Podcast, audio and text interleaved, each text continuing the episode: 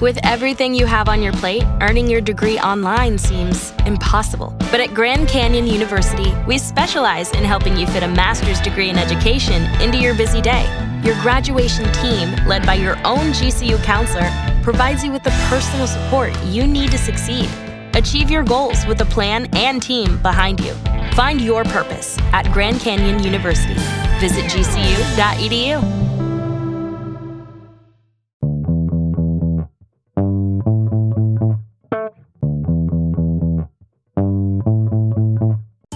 Estás escuchando Así lo hice, un podcast de las personas que nos cuentan cómo lo hicieron. En el día de hoy tenemos dos invitados muy especiales, Rafa y Diego. Llevan toda la vida en el mundo de los negocios y tienen gran experiencia emprendiendo. Vamos a hablar de Hacker Hardware, uno de sus tantos negocios que han desarrollado a lo largo de su vida. Hacker Hardware es una plataforma que une el desarrollo de proyectos tecnológicos con freelancers que las hacen bajo demanda. La idea surge en Silicon Valley, donde Diego residía y la trae a Alicante años más tarde. Este vio una oportunidad de negocio por el bajo coste y la gran calidad técnica de los desarrolladores informáticos en Alicante. Tras ver la gran demanda desde las startups en Silicon Valley por nuevos desarrolladores, decidieron crear Hacker Hardware. Rafael Palomino, del 67, es empresario y desarrollador informático. Actualmente tiene dos empresas de software en el sector de la medicina. Y por otro lado tenemos a Diego Salinas, del 77. Estudió ingeniería industrial y acabó estudiando en Stanford y emprendiendo en Silicon Valley. Ahora ambos están de vuelta en Alicante y juntos están desarrollando Hacker Hardware.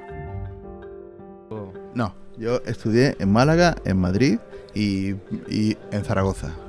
Y eso son muchas universidades. Bueno, en realidad una sola carrera, pero repartí el tiempo. Yo me dedico al tema in- informático, pero mi, mi carrera es de químicas. De químicas. Químicas. Y bueno, eso fue un cambio, es un cambio bastante... Sí, yo hice químicas y a la vez en mi tiempo personal pues eh, ap- aprendí a, a programar con los lenguajes pues, de la época, hablo del siglo XVII. Y bueno, con eso ya luego pues eh, empecé a hacer cosas hasta que encontré a mi primer médico cliente y, y me encantó y ya fui con eso. Y ahora, y ahora me dedico, ahora tengo una empresa, tengo dos empresas que hacen software en, en- en temas médicos, en hospitales y en empresas. Bueno, eh, lo bueno, lo bueno que tiene Rafa es que os vamos a hablar de Hacker Harbor, ¿no? Del emprendimiento que tenemos ahora y precisamente es eso, es gente que se mete a hacer código viniendo de una carrera técnica, por eso es nuestro jefe de estudios. Sí, pues sí, pues sí. Ahí tengo bastantes cosas pues, que decir. Más, hay, hay mucha gente que está justamente ahí porque ahora la- el gap, la diferencia entre poder hacer cosas en el mundo software a no poder hacerlas se ha re- reducido mucho. Con lo cual una persona que sea carpintero, arquitecto, abogado, puede hacer algo por sí mismo o con alguna otra persona y pueden, pueden llegar a montar algo, si no es muy complicado. La, la historia. Vale. Y antes que nada, ¿cómo conocisteis? Yo me equivoqué y le conocí. Yo la verdad es que ya no me acuerdo cuando. Yo creo que nos llegamos a conocer la primera, por primera vez en un el curso de mayor pitch. soy yo, la memoria que falla es la mía. Sí, no, pero ya nos hemos visto en tantos sitios y con la, y, y con la luz apagada en algunos que ya no me acuerdo. ¡Ay! A ver, Ah, este en hombre... en a ver qué te has imaginado. En algunos sitios eran bastante. Mejor no, mejor no, Vale. mejor no. Este hombre lleva ya años haciendo cosas muy chulas y ayudando a gente a hacer emprendimiento, a lanzarse a hacer cosas y, de- y pos- positivizando a la gente, ¿vale? Hmm. Y dándole ese, ese escalón que necesitan desde donde tengo una idea y quiero lanzarme a, pero no, no, no sé cómo coño se hace. Hmm. Y Diego está ahí, pues en varias cosas. Yo lo conocí eh, haci- haciendo un cursillo gratuito para ayudar a la gente pa- pa- para hacer un pitch, para lograr un pitch correcto, adecuado. ¿Eso ¿vale? hace cuánto tiempo fue? Hace años. 2015. Era 2015. 2015. 2015 estaba yo por aquí ya dando pitch. Sí, sí, sí, sí. Sí, ahí nos conocimos. Bueno, yo le conocí a él. Él no se acuerda de mí. Como- procuro olvidarte. Bueno, yo por, por introduciros un poco, y, yo soy Diego, Diego Salinas, y yo soy ingeniero industrial, me he dedicado a construcción alta tensión, del enchufe para pa, adentro, hmm. no para afuera, de los amperios gordos. Y bueno, pues me he dedicado a la construcción, terminé, me, propuso el, el vicerrector montar un emprendimiento y monté mi propia empresa, construcción, construcción, y terminé en 2011 en Qatar, en medio de un desierto, haciendo el centro de datos más grande de, Oriente Medio. ¿Eso con cuántos años? Pues eso tendría yo, pues 2015, pues son, mm, sí, con 34. ¿Y antes de eso qué hacías? Edificación, edificación, edificación. Yo fui de los primeros que empecé a simular informáticamente los edificios, entonces eso me permitía aprender muchísimo. Cuando venía un cliente me decía, ¿esto cómo lo haces? Y yo te, lo puedo poner en aislamiento, en ladrillo, en tal, en pascual. ¿Y qué diferencia hay? Yo simulaba y te decía, lo que ahorrabas al año. Y, pero bueno, me dediqué a todo esto hasta que me quemé. Mm. En Qatar es fácil quemarse. Y, me fui a Estados Unidos, me dijeron, echa en Stanford a ver si te pillan. Y me pillaron y digo, antes de que se equivoquen me voy. Y, entonces empecé a hacer emprendimiento, innovación. Stanford en la Universidad de San Francisco, ¿no? Sí, en, eh, en, en, el Valle, sí, mm. en, en, Palo Alto. Y entonces, eh, bueno, pues me quedé con innovación y también conocí allí el Founder Institute, el emprendimiento. Mm. Y nada, vine con todas esas ideas que teníamos allí, las intentamos traer. Yo tuve el estreno de eh, Silicon Valley, la serie, ¿vale? desde la última Hacker House del Valle. Entonces, tú, estabas viendo en la pantalla de la, de la Hacker House a un indio hablar y yo tenía a uno de verdad al lado, hablándome igual. Y hacían lo mismo. Y entonces decías, hostia, estoy en un bucle temporal, esto es un agujero de gusano, ¿no? Qué chulo. ¿Te, viste la serie de Silicon Valley? Sí, pero estaba allí cuando empezaron a emitirla. ¿Ah, y yo tenía los mismos personajes. Era, era brutal. Es, es muy realista, yo la he visto y no sé si es que es algo ficción o. No, no, es, o sea, a ver a veces se le va, pero a mí me pasó. O sea, yo el primer día que entré, entro en la puerta y me veo en la puerta de entrada de la casa un letrero que ponía eh, rodaje in progress. Si aceptas a entrar, cedes todos tus derechos. Y yo dije, joder, qué divertido. Y eh, en, el documental sobre la Hacker House eh, aparezco yo con la maleta entrando en, la primera tal. Además era muy gracioso porque tenías que dejar ahí los zapatos y yo dije, bueno, pues y ahí había una pila de zapatos que era graciosísimo. Cuando la gente se iba se llevaba los de otro. Y a los dos días se daba cuenta de que no eran los suyos, ¿no? Bueno, pues eso, al día siguiente, es que cuando se les pasaba la moña. Entonces estábamos allí y me hizo mucha gracia porque teníamos a un indio, a, a, a Dev, Dev Tyler se llamaba, super americano, pero el tío tenía, se le veía, decías, tiene toda la pinta de indio americano, y estaba haciendo eh, un, em, estaba preparándose los exámenes de Coding Dojo. Coding mm. Dojo era una academia de código, y entonces es una academia de código muy particular porque no pagabas por la clase, sino que ellos se quedaban con los dos primeros salarios que tú tuvieras. Mm. Entonces, claro, como eran capaces de colocar a la gente en... Eh, en, Facebook, en, todas las empresas que había en el Valle, que estaban cobrando unas nóminas de 140.000 euros al año mm. el primer año que salías, pues claro, eh, si salías de allí, pues unos 12, 14.000 euros por curso te los llevaban. Entonces eso realimentaba un bucle que hacía que todo el mundo quisiera entrar en la academia, mm. que la academia pudiera seleccionar los mejores perfiles mm. y, y, claro, y se realimentaba. Y este tío estaba ahí intentando entrar, intentando entrar, al final no entró, hmm. pero había unos perfilazos de gente con física, con tal, y les daban cursos muy cortos, con, eh, de unas habilidades eh, que necesitaba en ese mismo la, industria. En aquel entonces estaban pidiendo Ruby on Rails y cosas así. Hace tiempo, sí. Hace tiempo, y, y tenía una aspiración del mercado brutal es ahí cuando estabas en, Silicon Valley que se te ocurrió esto. No, yo luego vengo aquí y hmm. me voy a la, a la UA y le digo, che, ¿y por qué no montamos lo mismo? En la Universidad de Alicante. En cualquier universidad. A mí, además hablando con Pedreño, le decía, tío, en 70 kilómetros tenemos cuatro universidades. Hmm. La de Murcia, la de Elche, la de Alicante y me falta una. ¿Cuál era más? La de, no sé si Alcoy. En 70 kilómetros teníamos cuatro universidades, que salía gente programando. Hmm. Y yo decía, tío, aquí tenemos, porque esto es un posgrado o gente que ya sabe de informática y que se quiera especializar. Y tuve reuniones con gente de la web y me decían, tío, esto no lo podemos apoyar. porque entonces ¿quién va a hacer las carreras largas? Y yo decía, pues me parece muy bien esto de las carreras largas, pero no te das cuenta de que el mercado está cambiando. Que es que o te adaptas o te quedas fuera, ¿no? Y, y ahí pinchamos. Entonces eso fue la primera vez que intentamos eh, reflotar Hacker Harbor. La gente de San Francisco, de, de- de Silicon Valley, que sabía, yo tenía una app, entonces, que el pitch en uno de los cursos la- lo viste, el, el pitch de Mm, Hellfire. sí. Y entonces me lo intenté traer y a mí me sacaban un presupuesto de hacérmela allí de 110.000 euros era. Joder. Y si lo hacía aquí eran 30.000. Y yo, y claro, cuando empezaron a ver la calidad del producto que estábamos sacando, me llamaban de San Francisco, bueno, me llamaron todos con el barco. Siempre que veían el barco decían, joder, barquito, no sé qué, tal. y luego empezaron a decir, ¿que has conseguido esta app por este precio? Y me decían todos, si me consigues eh, hacer el desarrollo en dos meses o en un mes, que es lo que yo le digo a la familia, nos vamos de vacaciones, que es mentira que voy a trabajar, pero a la, a la familia la dejo en la playa y me voy yo a trabajar con el equipo, me voy, porque me sale, me sale la app un tercio más barato y las vacaciones incluidas. Y además con una, un- una calidad buena. Hay que saber elegir, pero en España tenemos gente que está súper bien. Pues eso, y empezaron a llamarme, oye, que un mes y me vengo, un mes y me vengo, y todo el mundo diciendo, yo me quiero venir aquí a Alicante a, a hacer desarrollo tech. Entonces, ¿estás vendiendo apps para las empresas de San Francisco? A ver, en principio lo que estamos haciendo es, eh, nosotros lo que queremos son perfiles muy pros Hmm.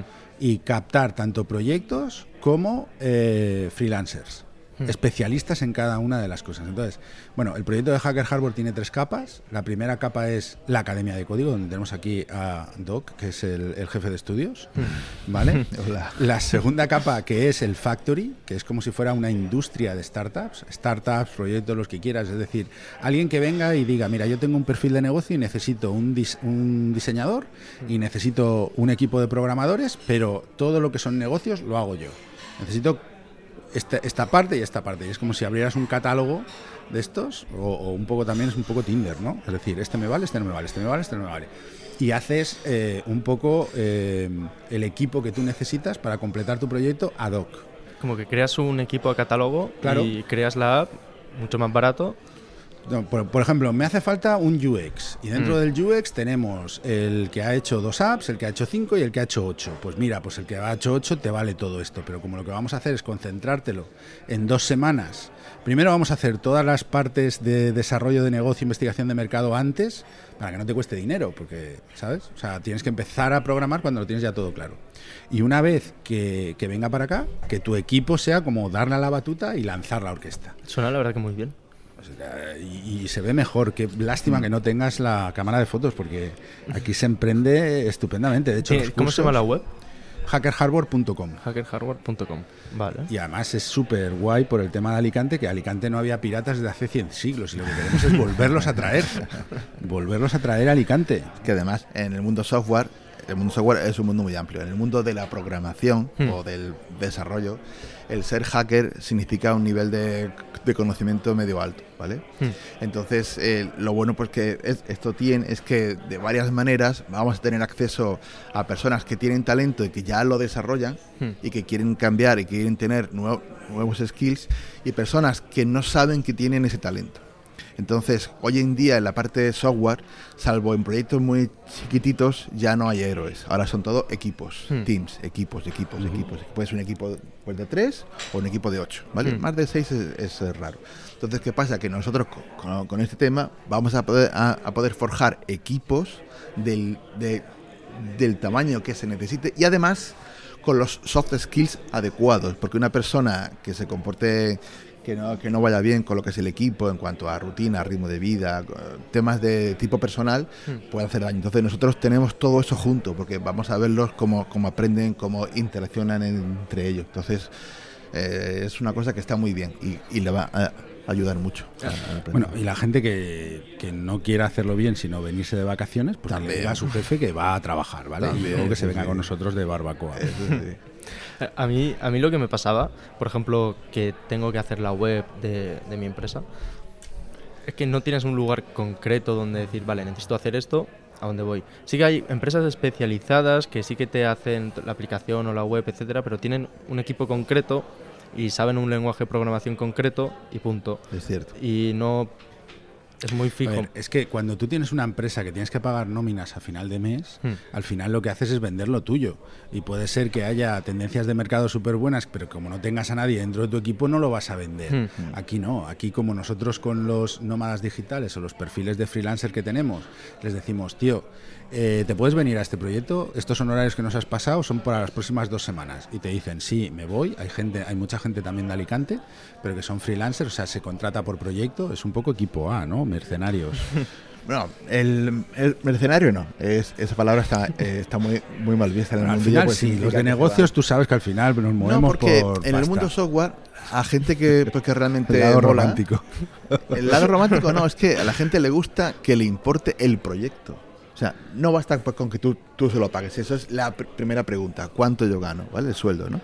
Y la segunda es, ¿para qué sirve este proyecto? ¿Qué impacto social tiene? ¿Cómo puedo tener eso impacto pues, en, en otras personas? Entonces, si, si el proyecto les gusta, se involucran mucho más y sale también algo mejor.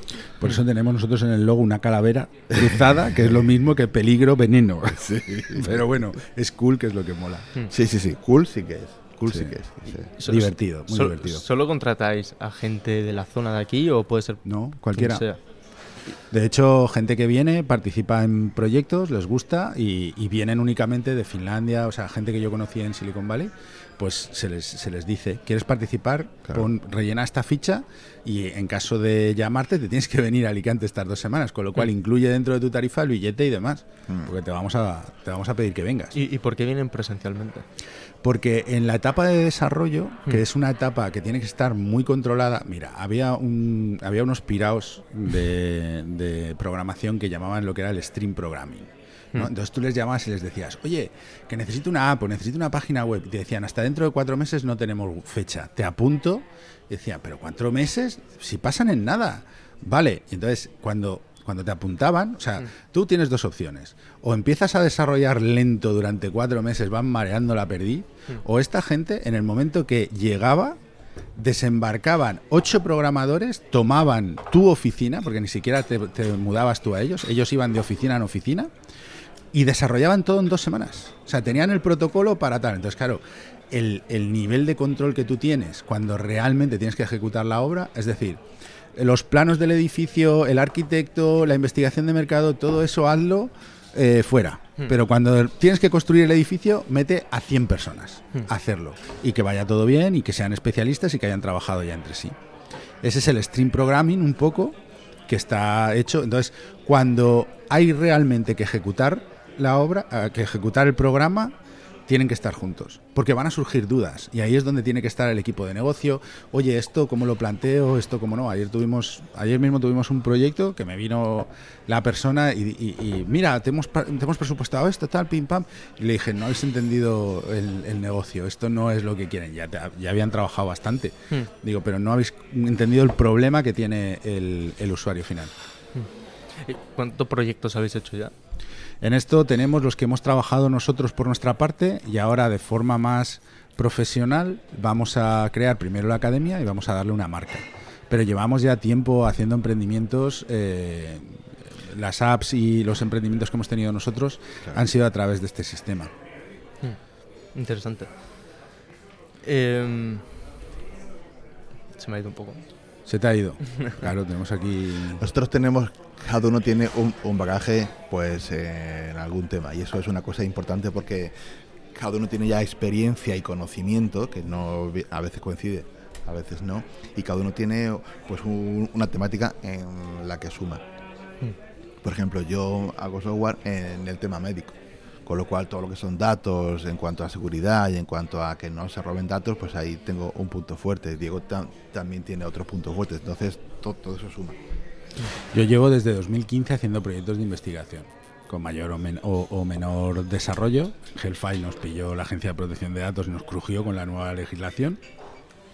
Pero bueno, ese proyecto también incluso se recicló, pasamos a hacer dietas, muy bien.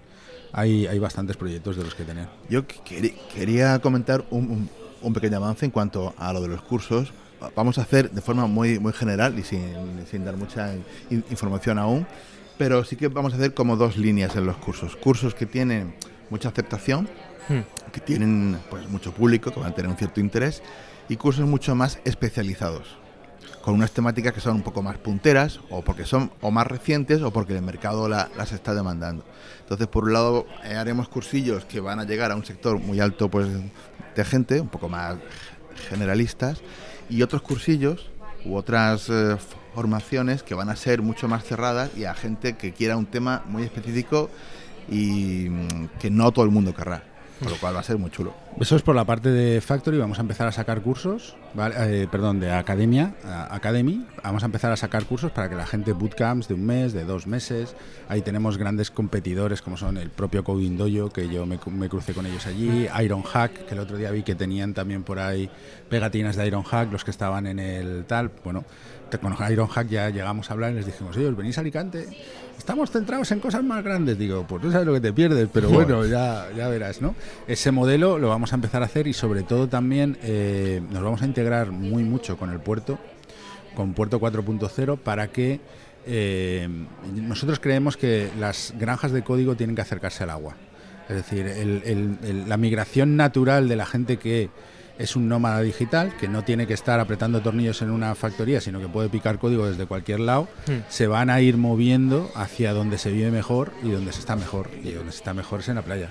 Entonces, eh, bueno, en la, gente que no. Y, eh, y, en el barco. En el barco, sí, porque hay uno de los bootcamps que pretendemos que vengan a, a, estudiar y vayan a vivir al barco. Sí, sí. Quien quiera, ¿eh? Quien quiera. pero bueno, quien se no... porta mal, por la borda, por la quilla. pasamos por la quilla. ¿Cuánta gente hay o habéis tenido como programadores? La... Pues en la última eh, éramos nosotros seis. ¿Tú cuántos tienes en, tu clúster? Yo, lo mío es bastante dinámico. Tenemos a partir pues, de seis personas. Hmm. Pero es que esto depende porque hay, hay unas cosas que son bastante... Es, especializadas que no van a mucha gente, pero hay, hay, hay otras cosas que sí.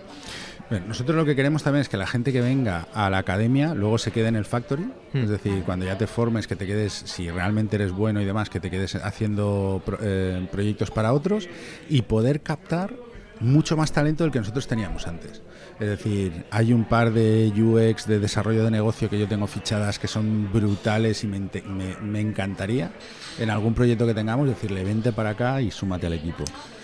Ya he trabajado con ellas de forma eh, transversal, pero me, encantaría integrarlas y, y, ponerlas en valor. Vamos. Eso es algo que va a ocurrir luego. Según esto tenga un poco más de autoridad, visibilidad, etcétera, habrá gente que esté ya consolidada en el mundo de lo que es el desarrollo, hmm. pero que quiera venir por la experiencia, que ya te adelanto va a ser una experiencia muy chula y muy friki, y además porque va a conocer a gente interesante, porque a los teachers pues que vamos a, por ejemplo, aquí no hay presentaciones oficiales, no hay, aquí esto es taller, taller, taller, hmm. aprender fuerte, fuerte, o sea que será corto en el calendario, pero muy intenso en el trabajo. Aquí se viene a currar y cuando no curras, vas a descansar también de forma intensa. Vas a divertirte de forma intensa. Talleres de paella tenemos que hacer. La gente no puede salir de aquí sin aprender a hacer un arroz. y una pregunta, ¿por qué los programadores se irían desde San Francisco, desde Silicon Valley, aquí? Pues mira, para empezar, porque es mucho más fácil hacer una paella aquí que allí. y siempre cuando voy para allá me dicen, ¿cómo haces esta paella? me lo ponéis muy difícil, solo tenéis el pollo congelado. No, pero eh, en San Francisco es un modelo que se está agotando. Y mm. en, Madrid da los mismos, eh, las mismas señales de agotamiento, porque los programadores no llegan a terminar un proyecto, se fichan entre dos y tres meses, ya están cambiando de una empresa a otra y cambiando de proyecto, no llegan a terminar ningún proyecto. Entonces las empresas hacen que esto se encarezca mucho, ya no solo por el coste de que el profesional está saltando cada dos por tres de, de banda salarial, sino que el proyecto resiente un director de proyecto, alguien esencial que no esté. Entonces, ya está mucha gente, muchas empresas de Madrid buscando de montar granjas de código en el litoral. En Alicante mm. ya hay unas cuantas, todas las academias de código que antes estaban en las grandes ciudades ahora empiezan a moverse a lo que son los exteriores. ¿Por qué? Pues porque es mucho más fácil y mucha, o sea, hay mucha mayor calidad de vida y mucho menos coste de la vida en, fuera. Por ejemplo, y los programadores que, por ejemplo, cobran 200.000, 300.000 en Silicon Valley y si vienen aquí cobrarían... Es, es que eso es una isla. Gente porque, porque cobre eso hay bastantes, pero a nivel a escala global son cuatro gatos. Hmm. Entonces realmente nosotros buscamos ayudar a la gente básicamente tenemos pues como dos perfiles. Gente que ya, que ya sabe mucho y Hmm. que quiere cambiar o quiere pivotar o quiere ampliar.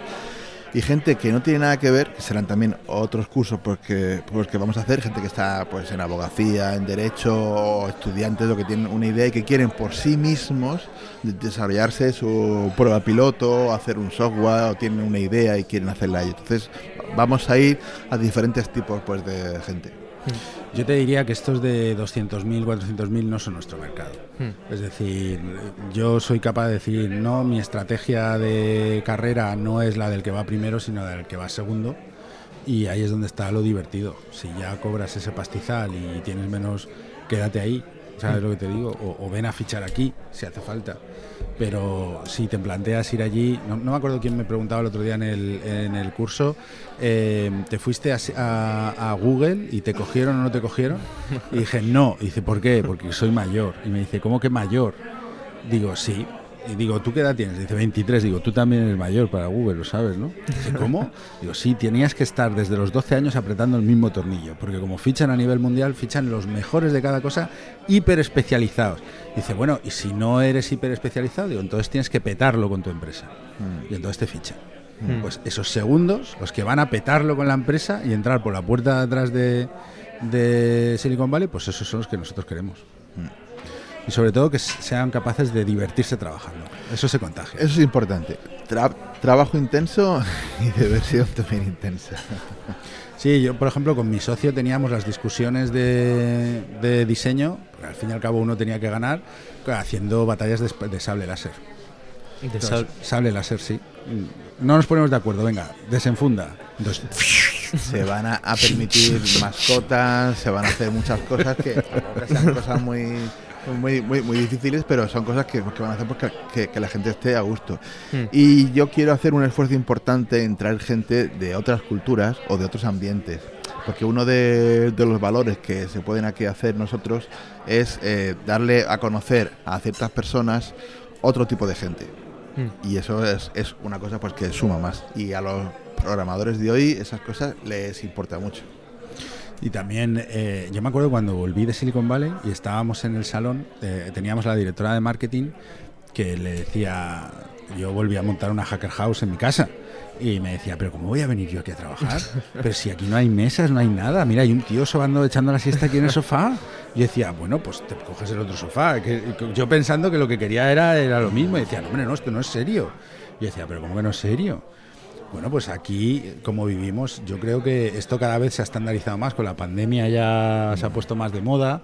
Ya no son tanto las formas, sino cómo seas capaz de desarrollar tu, tu trabajo. Yo tengo una duda, Diego. Eh, tú, tú estás en Silicon Valley y ¿por qué decidiste volverte a España? ¿Te lo digo así duro, duro? Sí, Eh, porque no encajé. no encajabas. No. Te explico, te explico por qué. Yo venía de Qatar, que me parecía un régimen que era, eh, que era muy duro por cómo tratan a las mujeres y demás, Hmm. y descubrí en San Francisco una cosa más dura aún. Y yo normalmente me iba desde la, desde la calle Valencia, que era donde vivía, me fui a San Francisco, a la calle Valencia. Eh, me iba hasta la, hasta, la, hasta la décima street, que era donde tenía el coworking, me iba andando. Hmm. Y me iba andando por la mañana y por la noche. Por la noche no te puedes imaginar, o sea, yo veía gente con la jeringuilla col- colgada del brazo, eh, los homeless allí eran tremendos y hubo, hubo tres homeless que yo pensé que estaban muertos y dije yo, uy, voy a llamarlos y en ese momento nunca lo hagas porque se piensan que los vas a robar. Y entonces se levantan y van en contra tuya. Y yo, el día que dije, mira, ya está, no puedo más, fue un día que me dijo una amiga, dice, Diego, lo estás haciendo mal, no les hagas contacto visual. Es decir, como si no existieran. Como un... Digo, no, pero es que eso es lo que les peta la cabeza. Porque como se sienten que no existen, cada vez montan más follón. Entonces era buen, bueno, era, era llamativo ver cómo la gente volvía con un patinete, un diseñador de Facebook, esquivaba al homeless y seguía patinando. O sea, son capaces de borrar la parte que no les gusta. Eso es muy duro. Entonces yo dije, mira, yo no quiero estar aquí. Es decir, muy gay friendly, todo lo que tú quieras, pero tío, si lo que no quieres lo borras, no es posible. Y, y ya te digo que cada vez que veía, me lo decían, no, pero yo qué voy a hacer. O sea, yo los veía, los veía mal, digo, este hombre, a ver, y en el momento que iba a saber si estaba bien y tal, pues, se, pon- se ponían. Y así con todo. Mira, lo- otra cosa que también me llamó mucho la atención, en Palo Alto está el Coltrane, que, que es, un, es un tren de dos pisos que va todo el valle, ¿no? Entre Mm. San Francisco y Stanford. el ferrocarril, el bueno, fer- el, el trenecito rojo este. Es el trenecito rojo. Mm. Pues yo cuando iba, iba a cruzar, que entre la Hacker House y el supermercado teníamos que cruzar un par de veces, había una persona allí con un sombrerito y yo decía, pero esto qué hace aquí? Pero si no hay vías, no, ¿cómo es lo de el vigila agujas? Esto ya no Sí, está. ya no es. Y, y era una, una persona que estaba en una silleta de playa con una sombrilla y un chaleco reflectante. Y yo le decía, ¿pero qué es lo que hacen aquí? Y dice, no, es que se suicidan. Digo, ¿pero se suicida quién? Y dice, los, los de 16 años. Joder. Digo, ¿cómo los adolescentes del instituto se suicidan? Y me dice, sí, porque los padres ganan tanto dinero y tienen tanta presión sobre ellos que no aguantan y se suicidan. Y yo dije, venga, hombre, me estás, me estás, me estás diciendo de coña. No, no, este mes ya llevamos cuatro. Pero esto cómo es? Pero ¿y tú crees que este le va a hacer de disuasorio a alguien de... Pues si en el momento que se va a tirar no lo va a pillar ni, ni de coña. Dice, no, pero es lo que están haciendo. Y sí que es verdad que había, cuatro, había habido ese mes cuatro suicidios. Hmm. La gente se tiraba al tren, pero gente de 16 años. Y dije, esta sociedad, tío, te la venden de una forma, pero lo, lo que realmente genera el CEO y, y la suciedad que genera esta sociedad no te la están mostrando. En Alicante es otro rollo, desde luego. Y ¿tú, tú lo veías reflejado, por ejemplo, en las aplicaciones como Facebook, bueno, Meta, Google. ¿Tú lo ves reflejado eso en como Yo creo que cuando tú te acostumbras a, a filtrar la realidad y la, la parte más dura de la realidad la filtras, eh, ¿qué, qué no harás luego con tus, con tus apps? No Hmm. sé si me explico. Y cuando ya todo el mundo hace lo mismo y el nivel medio está tan alto que est- está far, far away de lo que tú harías aquí en España, todo un poco como que se degenera, ¿no?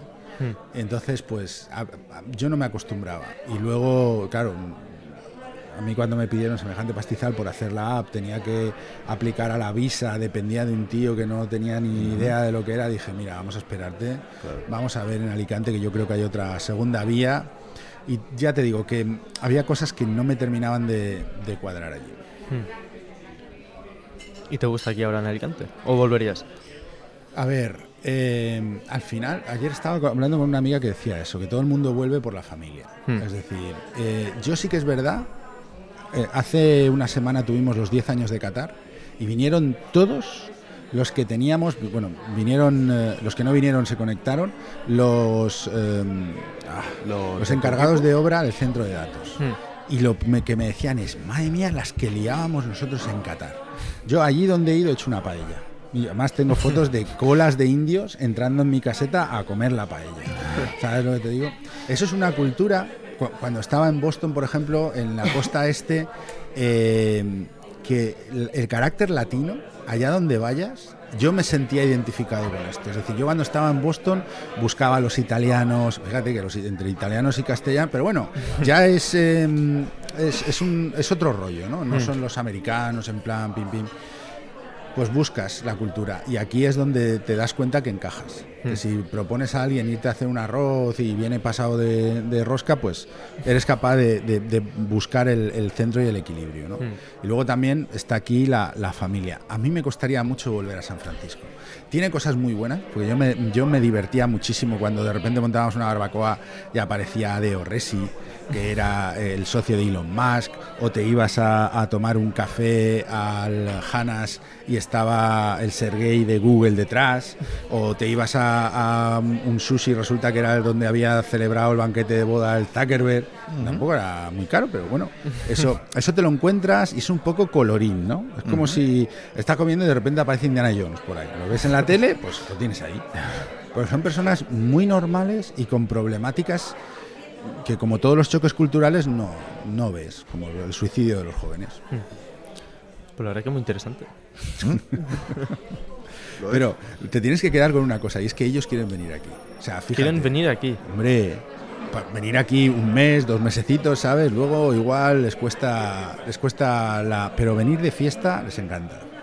Ten en cuenta que todo, todo este espíritu que te está contando Diego, una parte, claro, una parte, lo de los vagabundos, ¿no?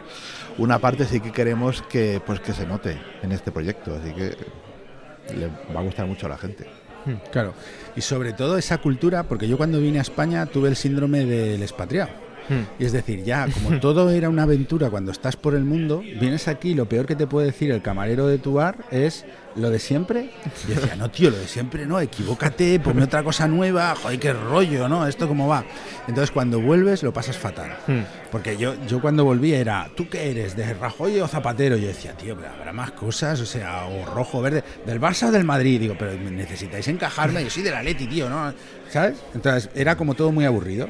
Pero en Alicante hay muchísima cultura de gente de fuera Sí. donde puedes seguir sorprendiéndote. No sé, yo- bueno, en el barco, que tú lo sabes, que nosotros salimos mucho a navegar, cuando mm, la gente sube, hay mucha gente que no ha visto Alicante desde el mar.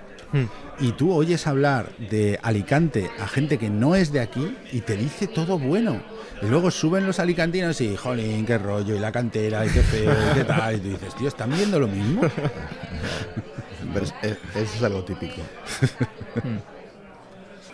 ¿Tú por qué crees que, por ejemplo, en España o en Europa no existe un, un Silicon Valley? Es decir, simplemente es un lugar donde está todo el mundo, todas las empresas tecnológicas. Un lugar bueno sería, por ejemplo, Alicante. A ver, es muy fácil. ¿Por qué no hay un Silicon Valley en Europa? Porque solamente puede haber uno. Esto es una cosa que la gente no se entera, igual que Euro Disney o Las Vegas. Esto es, o sea, solamente puede haber uno y el resto van a ser reinterpretaciones y cualquier cosa. Entonces, ¿por qué? Porque solamente hay un, un campeón, no puede haber dos y, y la gente dónde quiere ir al mejor o al sitio donde más hay. Luego siempre hay variaciones. A mí me gusta mucho el MIT, me gusta mucho Austin eh, en, en temas de emprendimiento. Eh, Silicon Valley es la cuna del emprendimiento tecnológico y desde que empezaron allí con el ratón y eh, los microchips, Intel y demás, pues ahí se ha desarrollado todo. Pero yo creo que va a haber diferentes, igual que está Hollywood y Bollywood, Hmm. ¿vale? Que, que, bueno, No, no son iguales. no, pero eso es que no has visto RRR. Yo aún me estoy riendo, tío. RRR, no. Uf, un desbarre, macho. Vale. El crío está traumatizado desde que lo ha visto. Ya no. no, no Porque puede- es un niño, tío. Es, es- eh, Entonces, em, será otra cosa, no Silicon Valley. Yo creo que incluso esto de borrar parte le hace ser lo que es. Hmm. Y, y habrá otros con otra propuesta de valor. Debemos, debemos de, de hacer otras propuestas. Porque no todo el mundo, o sea, por mucho que seas el mejor, ¿vale? El mejor en según qué criterios. Luego también tienes que ver de cambiar el criterio. Esto es una cosa que en las oficinas no pasa. ¿eh? Bueno, ¿Qué algunas sí. Bueno, Según qué criterio. y, y- y para los dos, em, claro, en- sobre todo en la comunidad valenciana, en la costa, pues yo veo un montón de, como, de programas de emprendimiento que, por ejemplo, mi amigo que vive en Austria, ¿no? Ahí se supone que hay más nivel adquisitivo, mejor calidad de vida, mejores empresas, pero aún así me dice, no, aquí no tenemos programas así, ni en la universidad, ni de ningún tipo. Y aquí me dice que aquí hay un montón de cosas, siempre, constantemente, pero aún así parece que co- como que no surge nada. Como que se Vale. queda ahí en simplemente los programas y ya está. Joder, aquí Pepe era donde tenía que estar, pero tú, tú le das igual. Yo, eh, yo creo que la gente aquí diseña programas sin un objetivo. Sí, en Entonces- España, después de, de lo de la crisis, hubo como, como que se ha creado un, digamos, un empleo o, o una actividad un que es autoempleo, sí. un autoempleo pues para que tú te montes algo. Entonces, a partir de ahí se han generado muchas iniciativas. Lo que pasa es que el porcentaje de éxito no es, no, no es el 100%. Yo creo que tienes que eh, poner, cuando empiezas a diseñar cualquier programa, tienes que ver qué objetivo es. Eh, hace nada estuvimos tú y yo en un curso y yo había planteado un curso completamente diferente. Y de repente me dijeron, no, no, es que el entregable es una presentación de PowerPoint. Tienes dos días para que hagan presentaciones de PowerPoint buenas. Quita, quita todo lo que te he dicho y cámbialo. Pues esto pasa lo mismo con los programas de emprendimiento. Es decir, yo he estado en muchos y, y la gente venía fatigada al programa de emprendimiento y decía, tío, me dieron ayer un taller de storytelling, luego uno de design thinking, ahora uno de redes. Yo, aún no he terminado de sentar lo del design thinking ya en redes. Coño, que voy a comunicarse a no sé de qué va mi startup. Pues eh, entonces, y era más que nada porque hacían los programas formativos en función de las agendas de los formadores. Digo, tío, pero habéis perdido el foco. Si de lo que se trata es de centraros en el, en el emprendedor y qué es lo que necesita el emprendedor, dáselo conforme vayan emprendiendo. que ahí es cuando yo siempre saco el método del emprendedor disciplinado para decir, vale, ya tienes claro dónde vas a ir, pues entonces empieza a hacer herramientas de ideación. Ya tienes clara cuál es tu idea, pues empieza a validar. Y que, y que conforme vayan necesitando les vayan dando herramientas. Entonces, yo creo que se pone de moda inteligencia artificial, cursos de inteligencia artificial. Se pone de moda eh, storytelling, cursos de storytelling. Pero bueno, a ver, enfócalos en algo. Hmm. Yo, bueno, aquí hay, hay mucho emprendimiento social.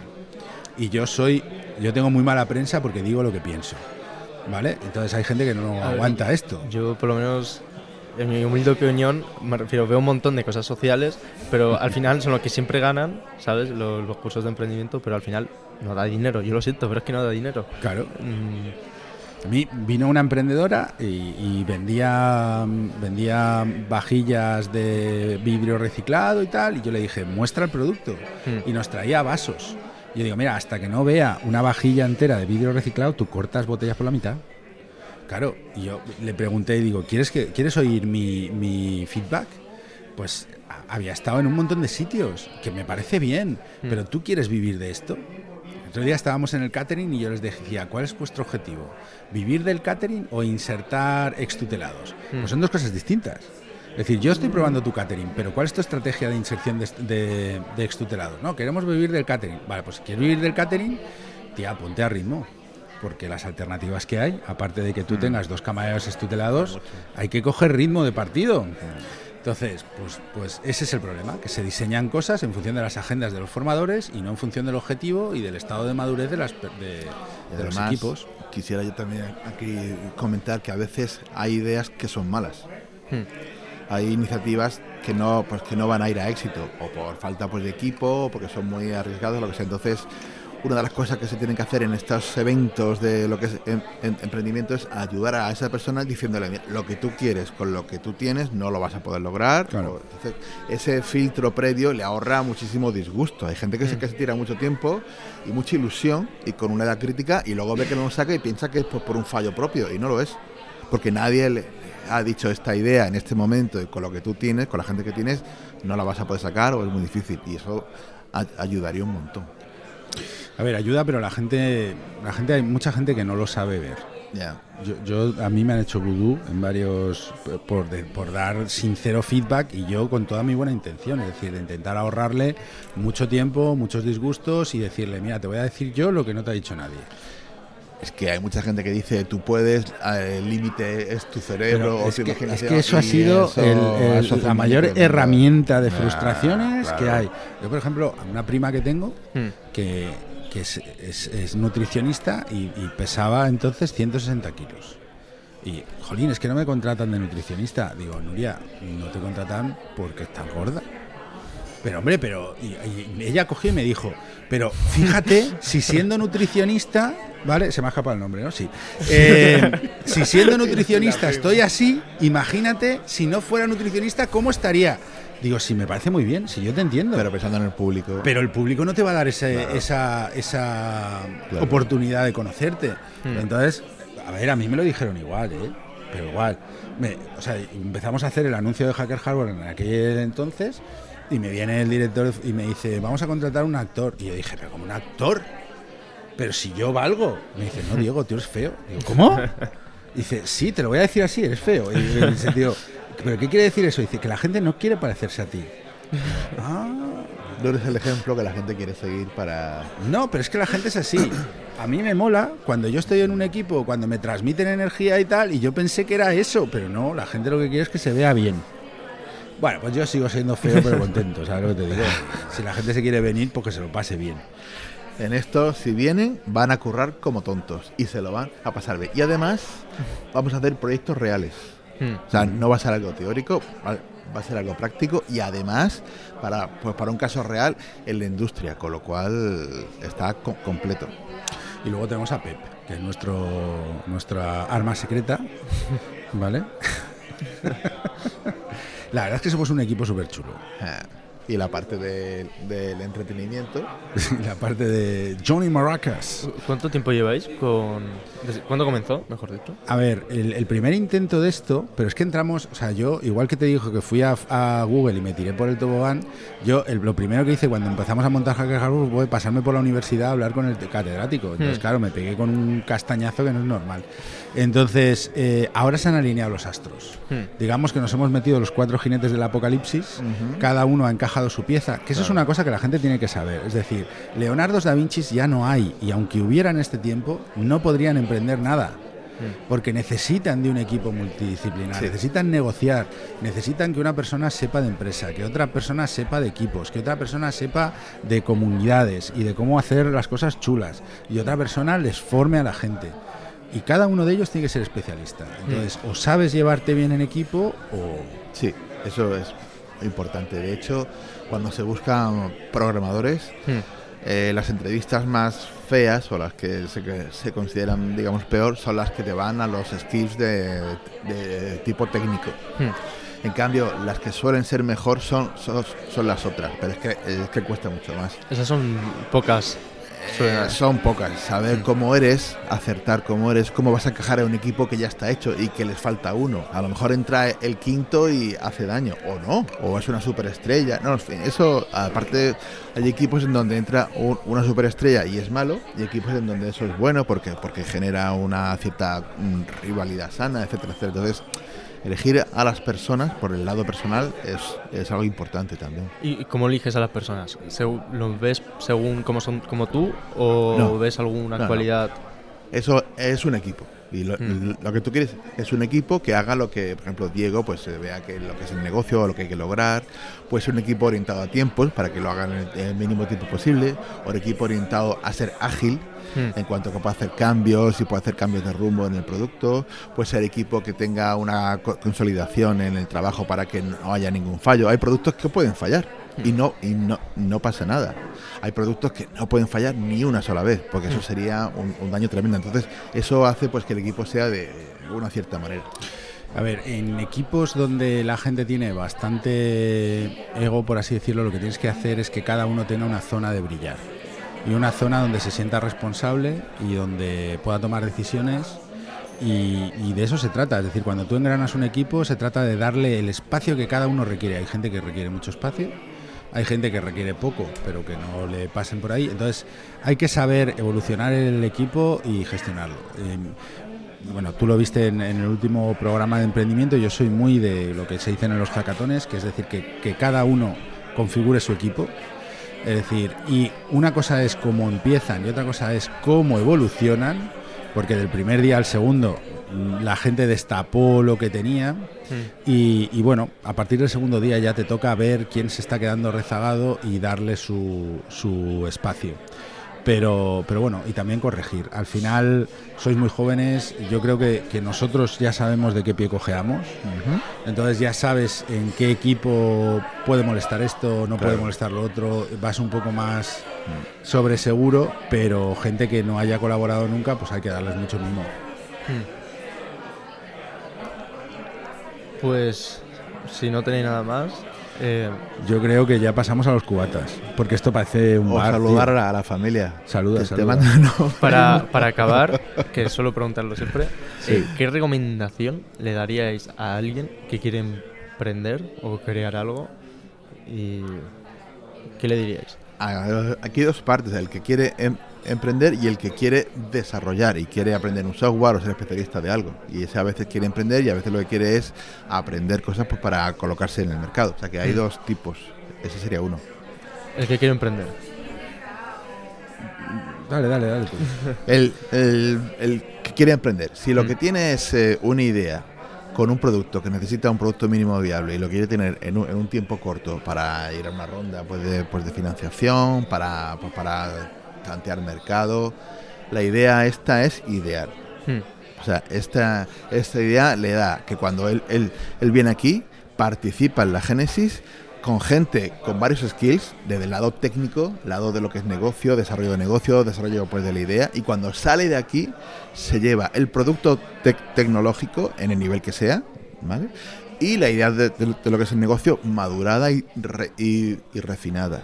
Aparte de lo, de lo que se lo, de lo bien que se lo va a pasar aquí en el barco. Entonces, yo creo que para ese, para, pues para ese perfil, Ha- Hacker Hardware va a ser una, una cosa que les va a, a ayudar mucho. Y de hecho esperamos que esas personas divulguen más esto y que nos den alcance. Hmm. Yo me voy a poner más filosófico, ¿vale? Y a mí un día me preguntaron, dice, ¿qué, qué querrías que pusieran en tu epitafio? Hacker Hardware. Yo, hizo lo que le dio la gana. Entonces, eh, sí que es verdad que yo coincido con mucha gente que estábamos en el mismo camino. El mío era irme a lo que yo había soñado y ellos se quedaron Hmm. por en la zona de confort. Eh, y años después, eh, pues evidentemente ellos tienen un- una seguridad financiera que yo no tengo porque he estado pegando botes por todo, por todo el mundo, pero siempre les queda en la mirada el tío que hubiera pasado si yo hubiera hecho lo que tú. O mm, esto es como todo, al final quieres lo que no tienes, ¿no? Sí, siempre. Y a mí me hubiera gustado dejar de pegar botes ya a una edad un poco menos, ¿sabes? Pero, pero no me cambio por ellos. Porque vivir pensando que hubiera sido si... Es decir, yo mm, quise emprender, me fui al sitio que mejor habían en, en todo el mundo, me fui allí y me fui allí para decir, no es mi sitio. pero hasta que no te mueves allí, no lo compruebas. Pero tú, tú lo sabes porque, porque tú has ido. Claro, entonces, pero imagínate que no hubiera ido Claro. y que me hubiera quedado toda la vida con esa Estás viendo pregunta, Hollywood tío. y te creías porque aquello es todo oro. Y eso no es verdad. No, y ahora conociendo cuáles son los problemas que tiene aquello, aquí lo vamos a montar mejor, más divertido Y con la experiencia de eso. y con paella. Y con el barco. Pues perfecto. Eh, muchísimas gracias. A ti, Antón.